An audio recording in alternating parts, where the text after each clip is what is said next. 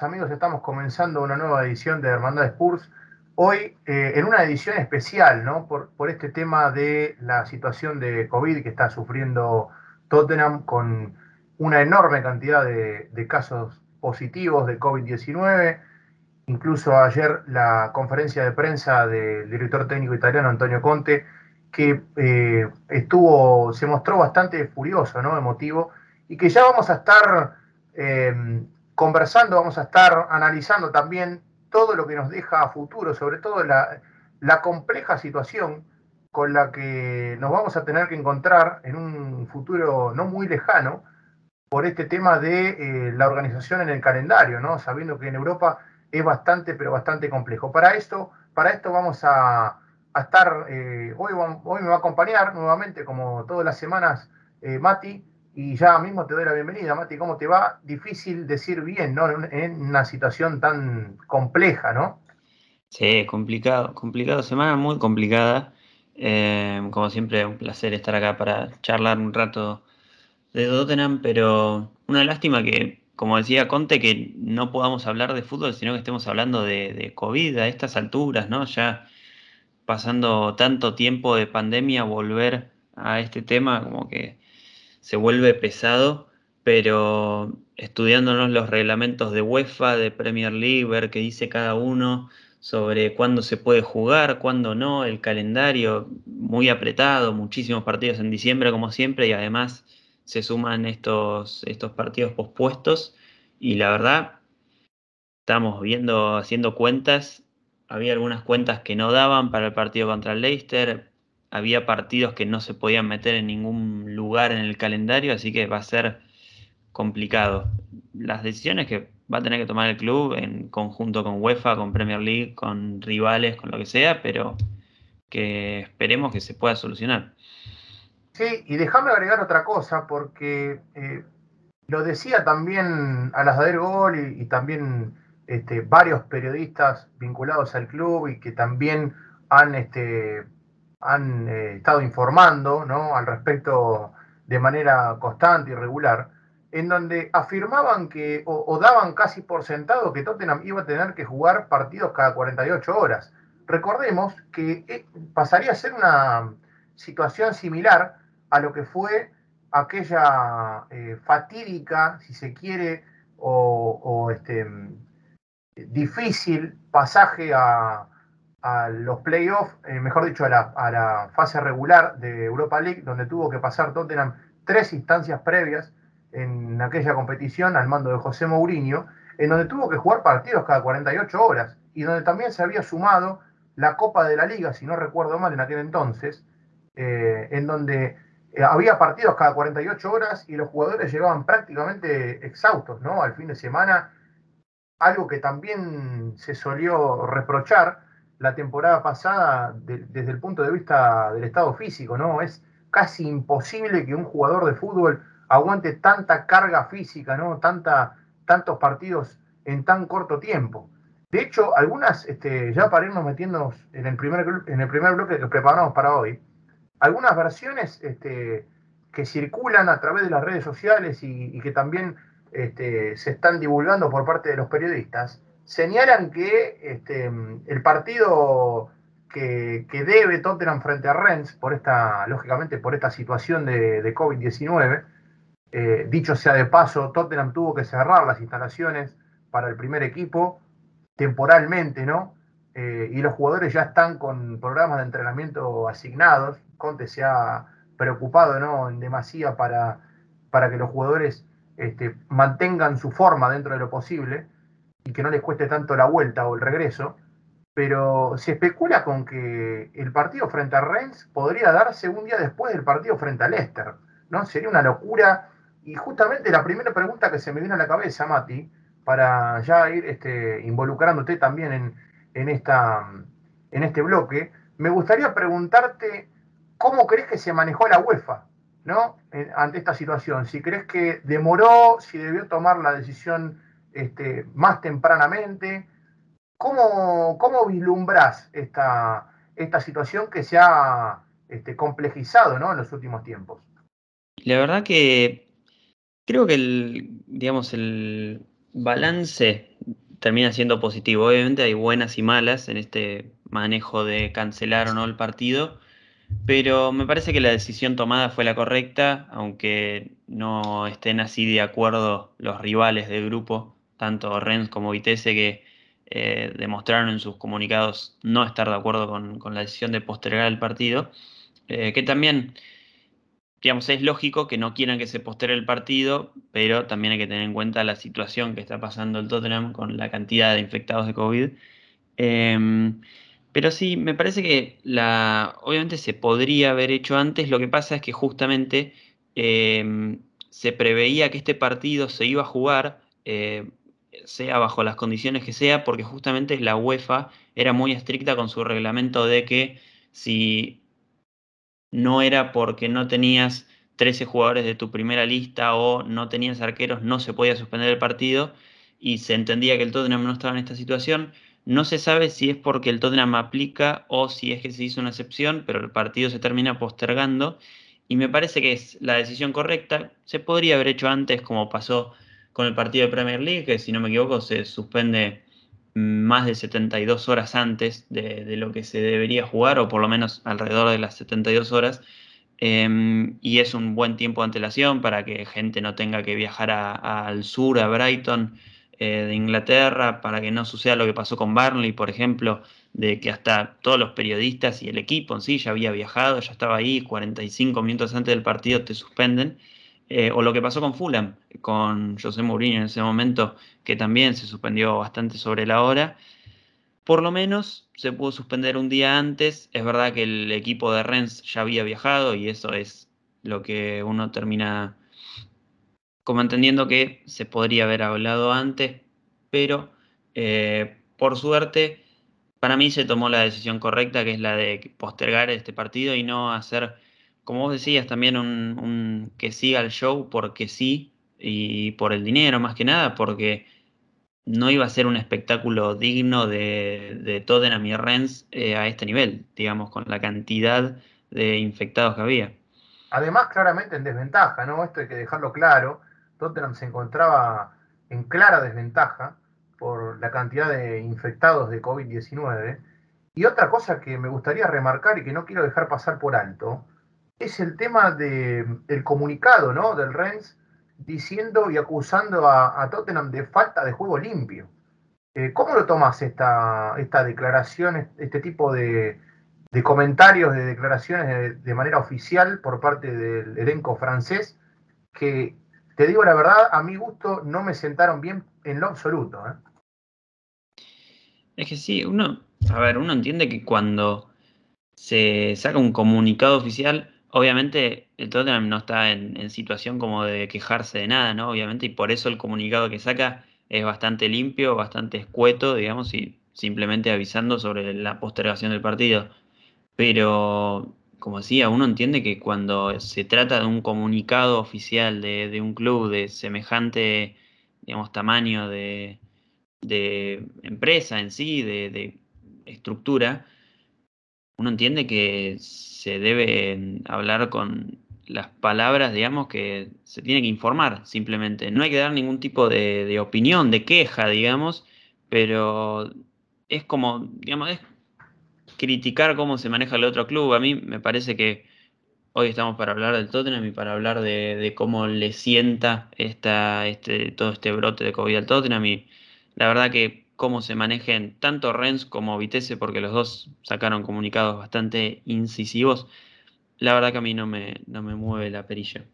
No, no, pero hay que dejarlo en claro esto, eh, por supuesto, me, gustaría, o mejor dicho, este, quería traerlo a la mesa, como quien dice, porque me parece que no es la manera correcta en la que se manejó el elenco francés y sobre todo también el Vitesse, ¿no? Con, con esas pancartas, ¿no? Afuera, a las afueras del estadio, por parte de los hinchas y demás, en donde acusaban a la UEFA de, mafia, donde, bueno, insultaban lógicamente a Tottenham eh, por esta situación, como si el club del norte de Londres tuviera la culpa, ¿no? Como si eh, Tottenham eh, hubiese buscado esta situación, que dicho sea de paso, ya para irnos centrando en la situación del club específicamente, dicho sea de paso, ya el presente o el contexto del equipo venía bastante complejo porque se había suspendido el partido frente a Barley. Repetimos y recordamos por el tema de la, de la, de la nieve, bien digo, este, y, que ya venía complejo ¿no? el asunto para poder reorganizar o reprogramar ese partido en el calendario, en un fixture que para Tottenham se viene muy, pero muy cargado de partidos, teniendo en cuenta que también tiene que disputar el día 22 de diciembre el partido de cuartos de final de la Carabao Cup frente a West Ham, que también tiene que jugar contra Brighton y que se ha postergado el partido. Veremos qué es lo que sucede contra Leicester. Em, pero la realidad es que es una situación muy, pero muy, muy compleja, porque el equipo tiene que afrontar una seguidilla de partidos. Prácticamente esto hay que darlo por hecho en el caso de que se puedan reprogramar y que se puedan insertar en el calendario prácticamente cada 48 horas, ¿no, Mati? Sí, a ver, repasando, digamos, eh, día jueves 9, tendríamos que haber tenido este partido contra el Rennes, pero obviamente se suspende. También el domingo 12 se suspende ante el Brighton. Y ya, a ver, entendemos que el partido contra el Leicester se debería jugar porque los jugadores ya deberían estar disponibles, supuestamente, según lo que se dice, em, o por lo menos algunos, los que fueron infectados en, en los primeros testeos, digamos que se dieron el lunes 6, si no me equivoco. O, por ejemplo, si se confirma que Emerson Royal y Brian Hill eh, no estuvieron en el partido el domingo por COVID, ya cumplirían los 10 días para estar contra el Leicester. Entonces uno entiende que el grosso de los jugadores, digamos, una cantidad por lo menos van a poder estar para ese partido y se debería jugar ese partido. Esperemos que, que no se suspenda uno más. Y esa misma semana, el 19 se juega contra el Liverpool domingo, el 22 contra el West Ham entre semana, pero miércoles en este caso, el 26 contra el Crystal Palace en Boxing Day, recordemos que ese 26 tenemos los 10 partidos de, la jornada de Premier League. Tenemos 27 lunes día libre y 28, que es martes, eh, volvemos a la acción contra el Southampton, digamos. Y después ya hasta el 31 no hay nada, pero el primero de enero jugamos contra el Watford el sábado. Digamos, si es real esto que se dice, que se debería jugar este partido de conference antes del 31, o se va a tener que jugar eh, en, algún día, quizás la última semana del mes, eh, el, jueves 30 se podría meter el partido, eh, pero con 24 horas de descanso nada más. No, no más que eso, no, no se encuentra en ningún otro, en ningún otro espacio en el calendario. Y si se abre, digamos, hasta, hasta enero, febrero, el lugar, porque, digamos, estos playoffs se juegan en, febrero, mediados, finales de febrero. Em, quizás se pueda encontrar algún lugar en enero o principio de febrero, pero ya es muy sobre la hora eso y no. Uno espera tener información dentro de poco porque la verdad que si no, también quizás se habla de, algún partido que, no se puede jugar o no, uno no, termino de entender dónde se puede meter este partido en el calendario. Y también hablábamos antes, eh, la previa ¿no? de este programa, estábamos comentando también de que este tema de, y también inspira un poco al debate, ¿no? sobre todo porque en caso de que no se pueda llevar a cabo este partido y la UEFA diga, bueno, eh, nosotros proponemos esta fecha y, si no se puede reprogramar el partido o, no hay lugar en el calendario, bueno, le damos por, partido, eh, le damos por perdido justamente ¿no? el, partido a, Tottenham, se le quitan los tres puntos, o mejor dicho, queda en cero y, pasa a Vitesse a la siguiente ronda. Yo la verdad es que mm, lo dije ayer también en el, directo que, bien preparaste, Mati, dicho sea de paso, de previa este, de este partido y que pues, horas más tarde se terminó dando a conocer de que el partido se había postergado. Pero la verdad es que mm, en caso de que se pueda jugar y si no se puede jugar, la verdad es que no veo con malos ojos, quizás está mal lo que estoy diciendo porque yo siempre me puse en el, desde el lado de la competitividad y de prestar atención a todas las competencias por igual y de pelear hasta último momento siempre pero esta es una situación de, causa mayor, ¿no? Me parece que es algo que, no, que quizás no tuvo precedentes y me parece que también hay que priorizar el torneo local, sobre todo la Carabao Cup, en donde nos encontramos en una instancia decisiva, me parece, ¿no, Mati? Sí, totalmente. Me parece que no te terminaste de animar a decirlo, pero básicamente quedar afuera de esta competición no sería un gran problema. Me, genera ruido, me genera ruido decirlo. Claro, pero es complicado decirlo, pero la verdad que no, no, sé si, no sé si esta competición tiene más prestigio que la Copa de la Liga, por ejemplo. Y en la Copa de la Liga ya estamos en cuarto de final, estamos a, si se quiere, tres victorias de, tener la, Copa, digamos, estamos muchísimo más cerca que, que, en la Conference League, donde, dicho sea de paso, deberían jugar este último partido de grupos ocho partidos de eliminación, porque son 16 avos, octavos, cuartos y semis, ida y vuelta, y una final, o sea, son 10 partidos. Em, y no sé si vale tanto la pena. ¿Sabes es una clasificación a Europa League la temporada que viene. No, no sé si termina de, valer tanto la pena. ¿Sabes cuál es el problema? Y perdóname que te haya interrumpido antes. Me parece que em, tiene un poco de importancia, un tanto bastante de importancia, primero que nada por dos factores. Me parece que hay que analizar esto también con detenimiento. Primero que nada, ya para ir cerrando ¿no? este bloque y pasar a, lo que tenemos preparado, que, nos vamos a meter en unos minutos nada más.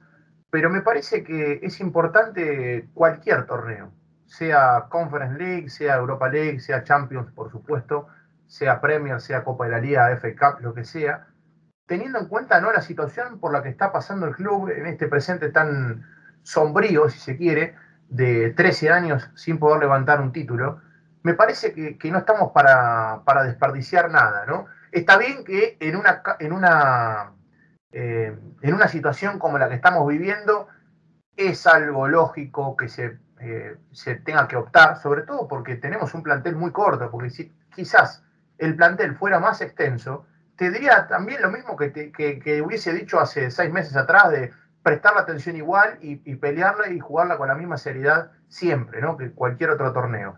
Y segundo, el, segundo factor que me parece importante es que es un título internacional.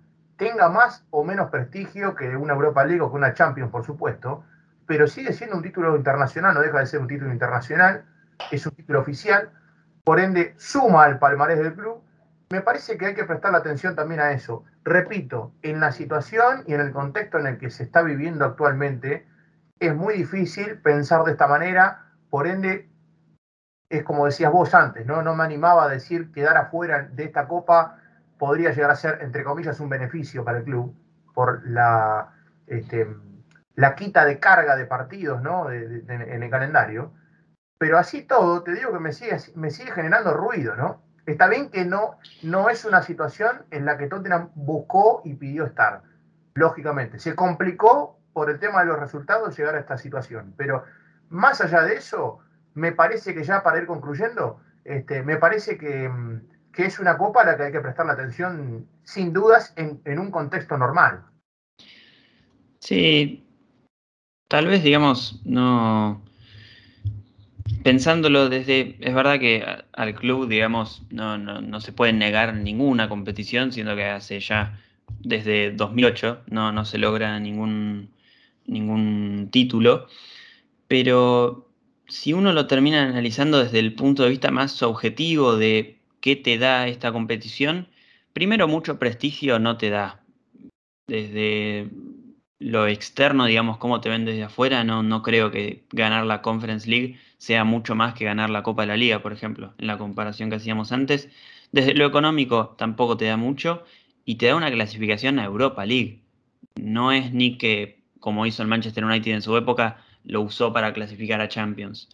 Es algo que no me termina de cerrar por lo que te decía, son 10 partidos todavía que faltan para un hipotético campeonato, digamos. Eh, es complicado y yo lo planteé desde principio de temporada, prefiero centrarme en liga y alguna competición de, las locales, la que mejor se dé, ¿no? Por ahora la que mejor se está dando es la, la Carabao Cup, así que dejo mis fichas puestas más en la Carabao Cup que en la Conference League por el momento.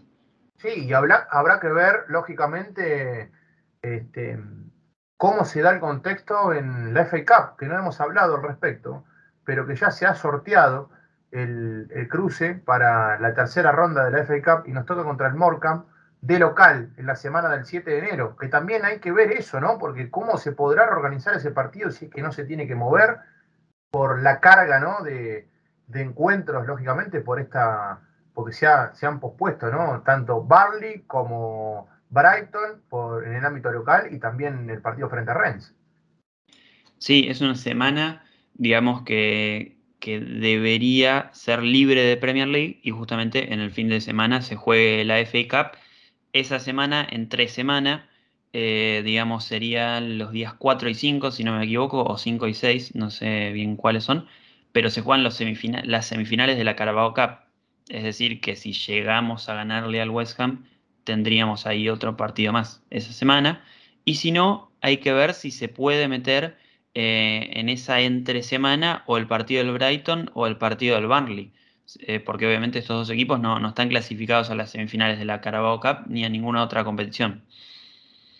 Sí, sin dudas sigue siendo este, un, panorama complicado, ¿no? Con respecto a la cantidad de, partidos, y lo hablábamos también en la previa, en relación a que se refuerza, ¿no? Esta llegada de Antonio Conte, sobre todo porque le han prometido refuerzos y me parece que como el panorama está cambiando y de manera radical, creo que Tottenham va a tener que apuntar en el mercado, este, en este mercado que está próximo a comenzar, de manera muy fuerte. Va a tener que pisar muy fuerte Tottenham en el mercado de transferencias y va a tener que traer, por lo menos a mi manera de ver las cosas, según el contexto en el que se está viviendo este, esta situación tan, tan compleja, que, que se ha este, deteriorado, si se quiere, por este tema del COVID pero me parece que Tottenham va a tener que pensar en por lo menos cuatro incorporaciones mínimamente como para poder afrontar este, de una manera más eh, amena, si se quiere, tanta carga de partidos, ¿no?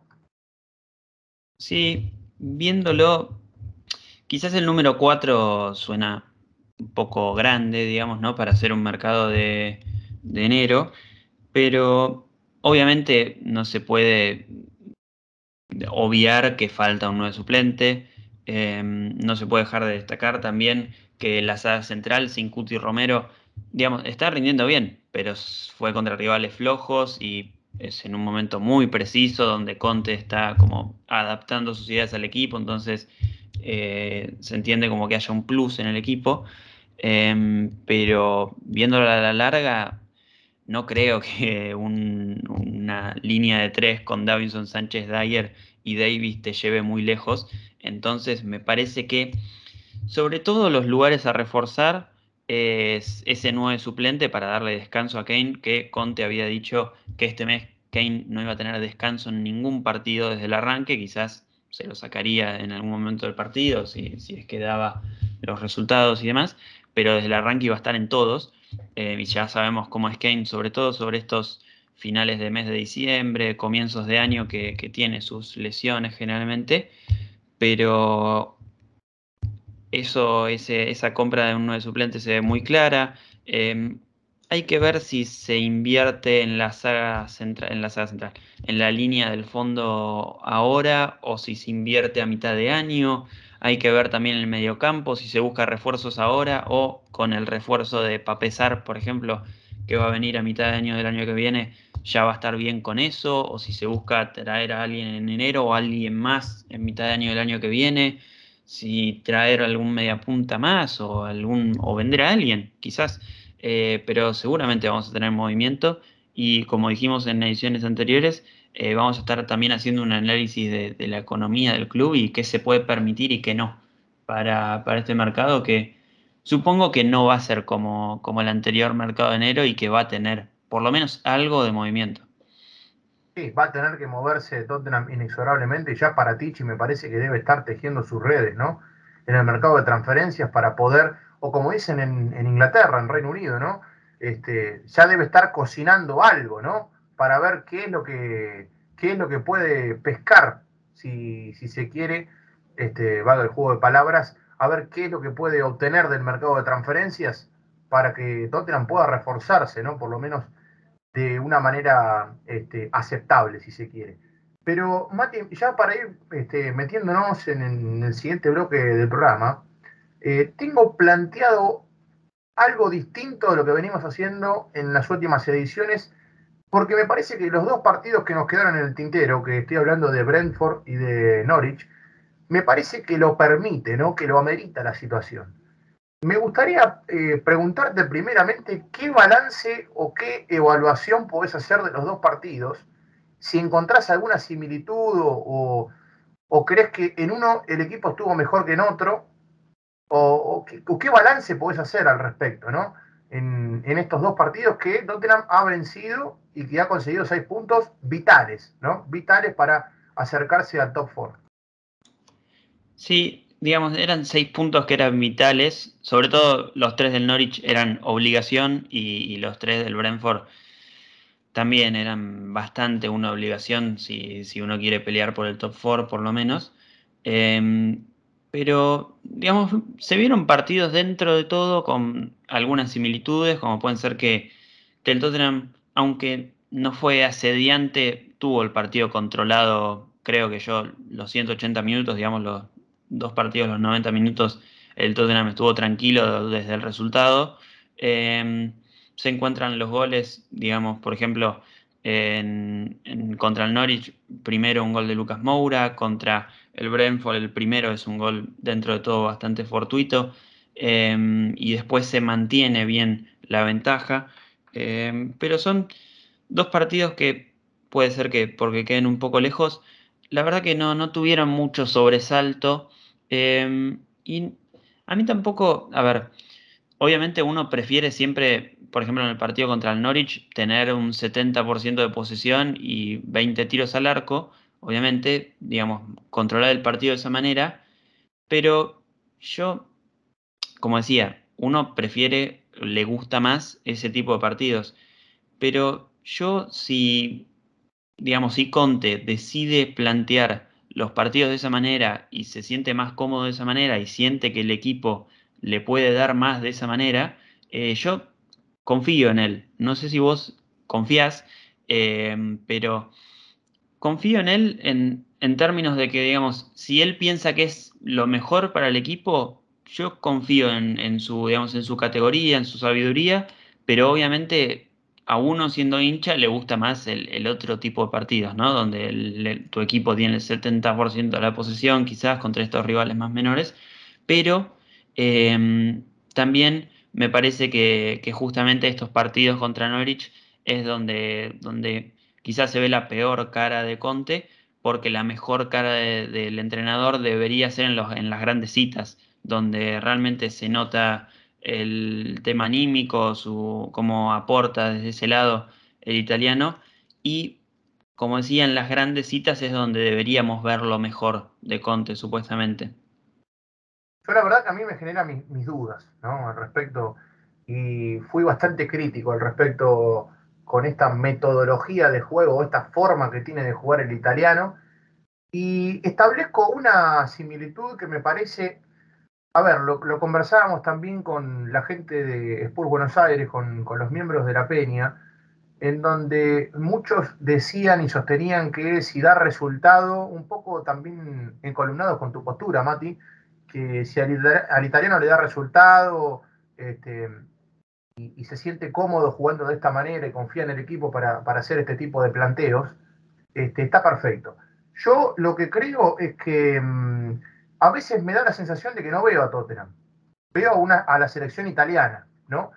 Y, sobre todo, a ver, ¿por qué digo esto? Porque tracemos un ejemplo palpable y claro, más allá de, apartemos este tema de la situación de COVID que, es algo extrafutbolístico, que este, influyó en, y, peligró la clasificación del equipo a la siguiente ronda de, Conference League, pero me parece que más allá de eso, este, Tottenham se fue complicando solo y jugó a la italiana, jugó a especular, jugó a ver qué pasa. Y un equipo de la talla de Tottenham no puede salir a todos los partidos a especular y a ver qué pasa, porque en un partido la pasás mal, como sucedió contra Mura, por ejemplo, o como sucedió contra Vitesse, que estabas ganando 3 a 0 y de la nada te, eh, te descontaron y te metieron dos goles y casi te empatan. Te quedaste con 10 hombres, después termina bueno, un partido que ya analizamos en su momento de que termina siendo totalmente loco, pero me parece que esto de especular puede salir muy mal, puede salir muy mal. A mí no me gusta la manera que tiene Conte de, entre comillas, cerrar los partidos, ¿no? Yo, por el concepto de matar el partido, como él dijo en su momento contra Vitesse, que el partido estaba muerto y que en su momento el equipo debió haberlo liquidado, si se quiere la expresión, eh, yo entiendo otra cosa. Yo entiendo que es ir a seguir buscando más goles para este, o avasallar al rival o, en su defecto defenderte con la pelota y no defenderte sin la pelota y hacer el doble de desgaste. Me parece que especular con el resultado y con, sobre todo con el resultado, que es lo más problemático, es lo más preocupante, ¿no? Teniendo en cuenta que este es un equipo que no es confiable, que no es que haces un gol y, te aseguras ganar 1 a 0. Es un equipo que haces un gol estás ganando 1 a 0 y en el minuto 89 capaz que lo perdés 3 a 1 el partido. Me parece que no es un, equipo confiable en ese aspecto y por eso creo que Conte debería apuntar, no lo va a hacer, o creo yo que no lo va a hacer, pero debería apuntar a la capacidad goleadora que tienen los de arriba y tratar de ampliar la ventaja en vez de quedarse con el 1 a 0, con el 2 a 0 y defenderlo hasta el final. Me parece a mí, ¿no, Mati? Sí, es algo que obviamente sabemos que cuál es la filosofía y cuál y qué cosas aplican y qué cosas no. Em, pero, a ver, yo no veo quizás tanta especulación. Em, obviamente un equipo cuando cede la pelota tampoco es que está regalando el partido. Un equipo cuando cede la pelota puede em, elegir bien cómo defenderse y de qué manera atacar también, aunque no tenga la pelota. Y me parece que veo, eh, aunque sea sin la pelota a veces y aunque sea a veces con la pelota, me parece que veo una idea dentro de todo del equipo. lo que más impacta obviamente es el cambio de actitud que hubo en, digamos, en el plantel entero, ¿no? no solo en los 11 adentro de la cancha, sino también, bueno, en el plantel y en el club en general, eh, en todo, hasta hinchas mismamente. Eh, pero, digamos, puede ser lo, lo que decís que hay una cierta especulación en algunos partidos. Obviamente ese partido contra el Vitesse, Conte mismamente dijo que no le gustó nada ese partido, cómo se desarrolló. Em, pero creo que el Tottenham, aunque no nos gusten las formas, cuando está en ventaja está tranquilo generalmente. O por lo menos cuando estaba 2 a 0 contra el Brentford y cuando estaba 3 a 0 contra el Norwich. Dentro de todo uno maneja una cierta... Yo, por lo menos yo como espectador, eh, no, digo de, todos, eh, manejo una cierta tranquilidad, o quizás también era porque eran rivales menores. Y ahora se nos va a venir lo que es realmente el desafío con un Leicester que veremos en qué condiciones llegamos, pero va a ser en Leicester y, es complicado siempre visitar esa cancha, eh, enfrentando un Liverpool y enfrentando un West Ham, que aunque sean de local, son de los rivales más duros que hay para enfrentar en esta liga, sin duda los que más justamente actitud demuestran quizás son estos dos. Y, van a ser dos partidos, tres, se, podría meter los tres en la misma bolsa, van a ser tres partidos donde yo espero ver del equipo que eh, no sea, como vos decías, que no sea que ceda totalmente protagonismo, sino también que pueda disputar el partido desde la posesión, quizás también, eh, pero también que lo pueda disputar desde el punto de vista, desde la actitud, digamos, de que, que lo pueda disputar en todo sentido no solo desde el juego, sino también desde lo mental, porque es algo que se le ha criticado mucho a este equipo, que a veces se cae mentalmente, aunque esté ganando, aunque esté jugando bien, que, a veces eh, no es solo lo futbolístico lo que le impacta en los resultados. Sí, y mismo también que viene al caso, justamente viene el caso porque la, situación que estabas describiendo muy bien eh, hace unos instantes nada más, y sobre todo por el rival que tenemos en los próximos días barra semanas, estoy hablando del Liverpool, ¿no? Recuerdo aquel partido en Anfield en donde al mando de José Mourinho, Tottenham cae derrotado por 2 a 1 en la última jugada del partido con un gol de Firmino de cabeza a partir de una pelota parada.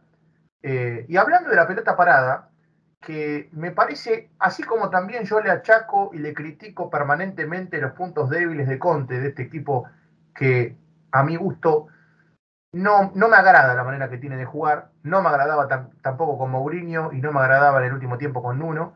Este, hace rato que no me agrada, pero hay, algo que, hay que destacar, hay algo que hay que destacar, me parece que cobra vital relevancia y es que se están trabajando, o por lo menos a mí me da la sensación, se vio incluso en el partido frente a Norwich con el gol de Davinson Sánchez, pero me parece que se está trabajando muy bien la pelota parada, o por lo menos se está intentando trabajar y darle otro tipo de forma.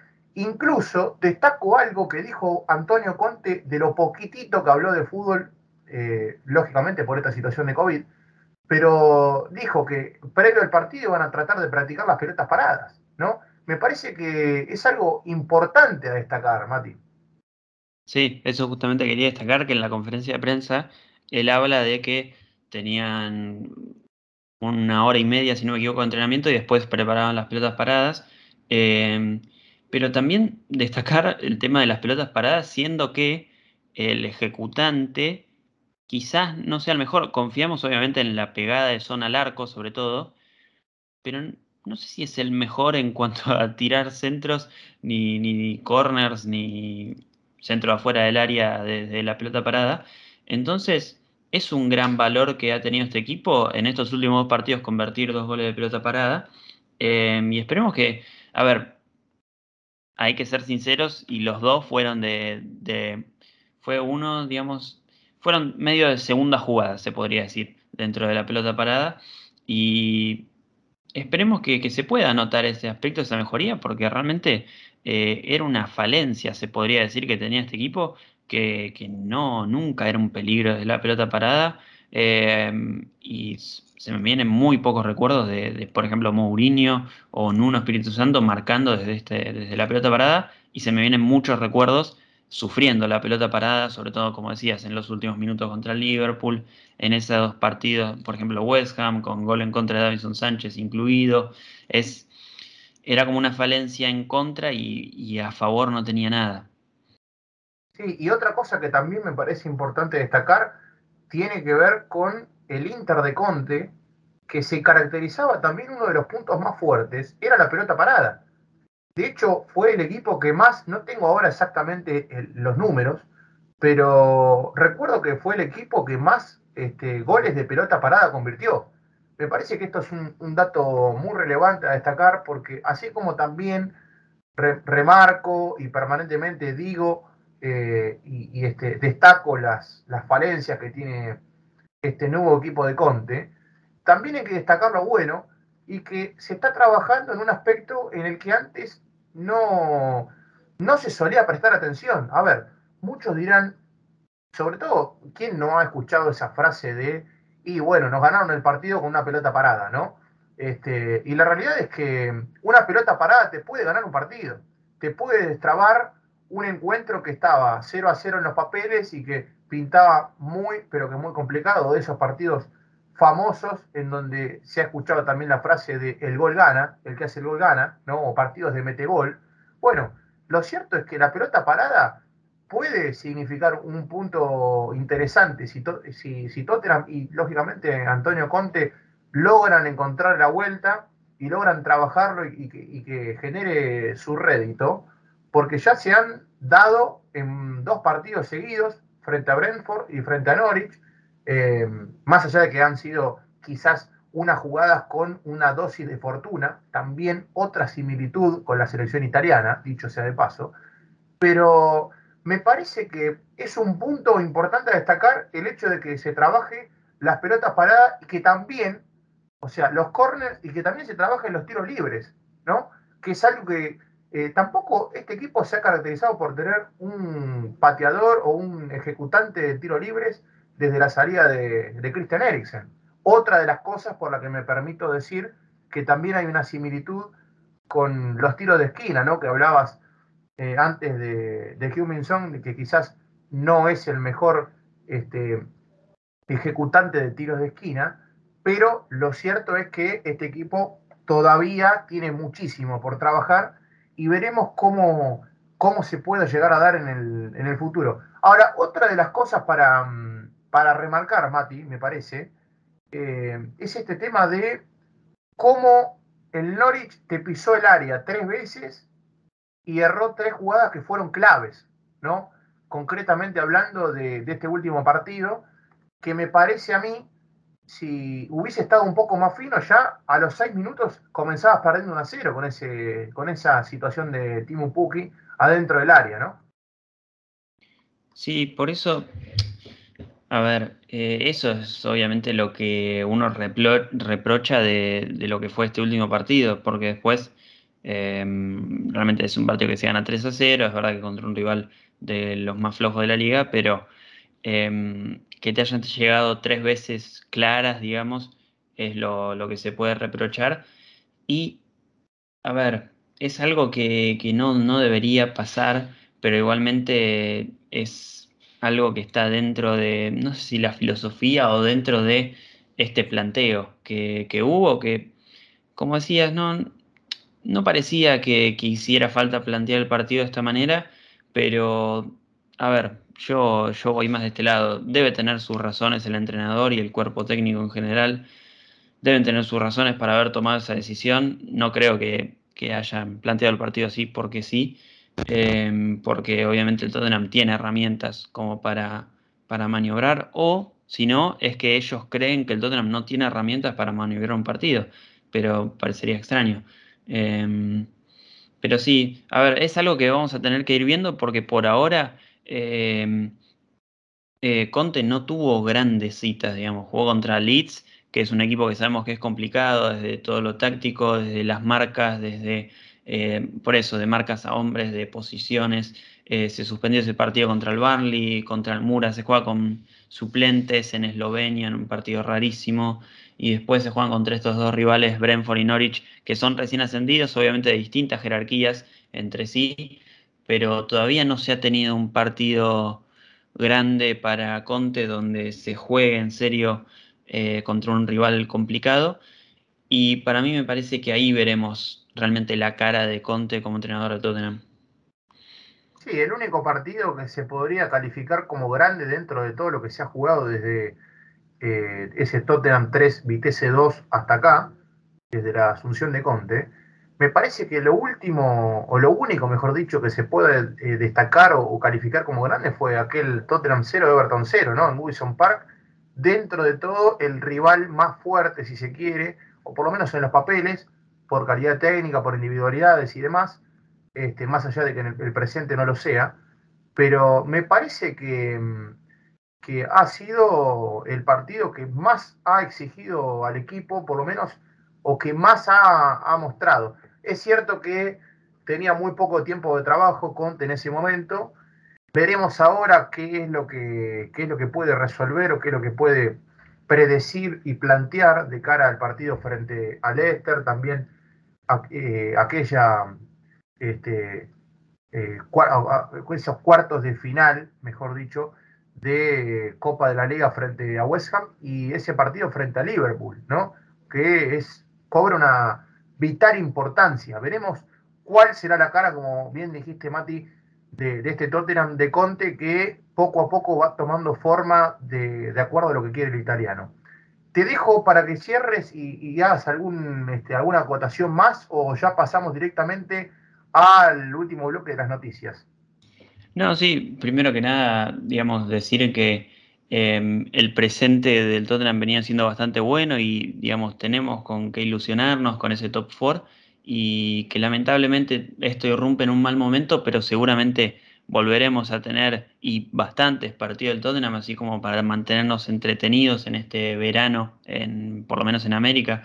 Em, así que se viene una linda época en diciembre, aunque haya arrancado feo pero, pero se viene una linda época en Tottenham. Esperemos que así sea, esperemos que así sea, que se pueda este, solucionar pronto esta situación de COVID. Que dicho sea de paso, vamos a pasar a las noticias. El limpio, exactamente la cifra que se está manejando y que se ha dado a conocer a partir del último testeo en Hotspur Way, eh, fue alrededor de 20 casos positivos los que tuvo Tottenham junto con, a ver, ese número incluye tanto jugadores del primer equipo como del sub-23 y también personal del club o staff técnico que también han dado han dado positivos. Y la otra noticia que tiene que ver, que también lo hemos mencionado en algún pasaje del programa, tiene que ver con que el campo de entrenamiento ha sido cerrado, ¿no? Ha sido cerrado al menos hasta principios de la próxima semana, de manera temporal. Habrá que ver, lógicamente, la recomendación de los médicos y del personal de salud que está eh, al tanto de la situación del COVID. Han recomendado que por lo menos hasta la próxima semana sea este, el cierre del centro de entrenamiento, pero no es que los jugadores se van a quedar sin entrenar. Esto hay que recordárselo a la gente porque eh, en, el, famoso eh, parate ¿no? por, el COVID que se hizo en toda Europa, principalmente en Inglaterra, con, el aislamiento, este, se le han brindado a los jugadores un plan de entrenamiento para que puedan seguir este, eh, manteniéndose en forma y sobre todo se le, no solamente se le han dado programas individuales, sino también planes de comidas hechos por nutricionistas, ¿no? Eh, algo que Conte ha estado permanentemente al tanto para que los jugadores se cuiden con las comidas, algo que parece increíble, ¿no? A esta altura remarcar que un jugador de la talla mundial de lo que es el Tottenham se tenga que cuidar con las comidas. Bueno, increíblemente eh, se, le ha, se le ha brindado este, especial atención a este aspecto y pueden haber algunas sesiones grupales. Eh, es alguna de las informaciones que se está manejando a esta hora. Lo cierto es que las sesiones van a ser vía Zoom, lógicamente, ¿no? Porque eh, ya la situación es de público conocimiento. Queridos amigos, hemos llegado al final de esta edición por hoy. Esperamos que lo hayan disfrutado tanto como lo hemos disfrutado nosotros. La realidad es que se nos ha pasado volando eh, este, este programa de hoy. Y recordamos a todos ustedes que nos pueden seguir a través de nuestras redes sociales, tanto en Twitter como Instagram, a través de spurs.análisis, sobre todo en, ambas eh, redes, especialmente Twitter e Instagram, lógicamente, y también eh, lo que tiene que ver con la peña, que se pueden hacer miembros o pueden pertenecer a este proyecto fantástico que está creciendo día a día y que hay que mencionar que han salido victoriosos del torneo de la FA Cup. Recordemos que el último episodio le estábamos mandando nuestras fuerzas y nuestros saludos a la distancia para que, eh, por lo menos en mi caso, Mati, vos pudiste presenciar la, final en persona. Este, se han consagrado campeones del torneo de la, la primera edición de la FA Cup en, en nuestro país.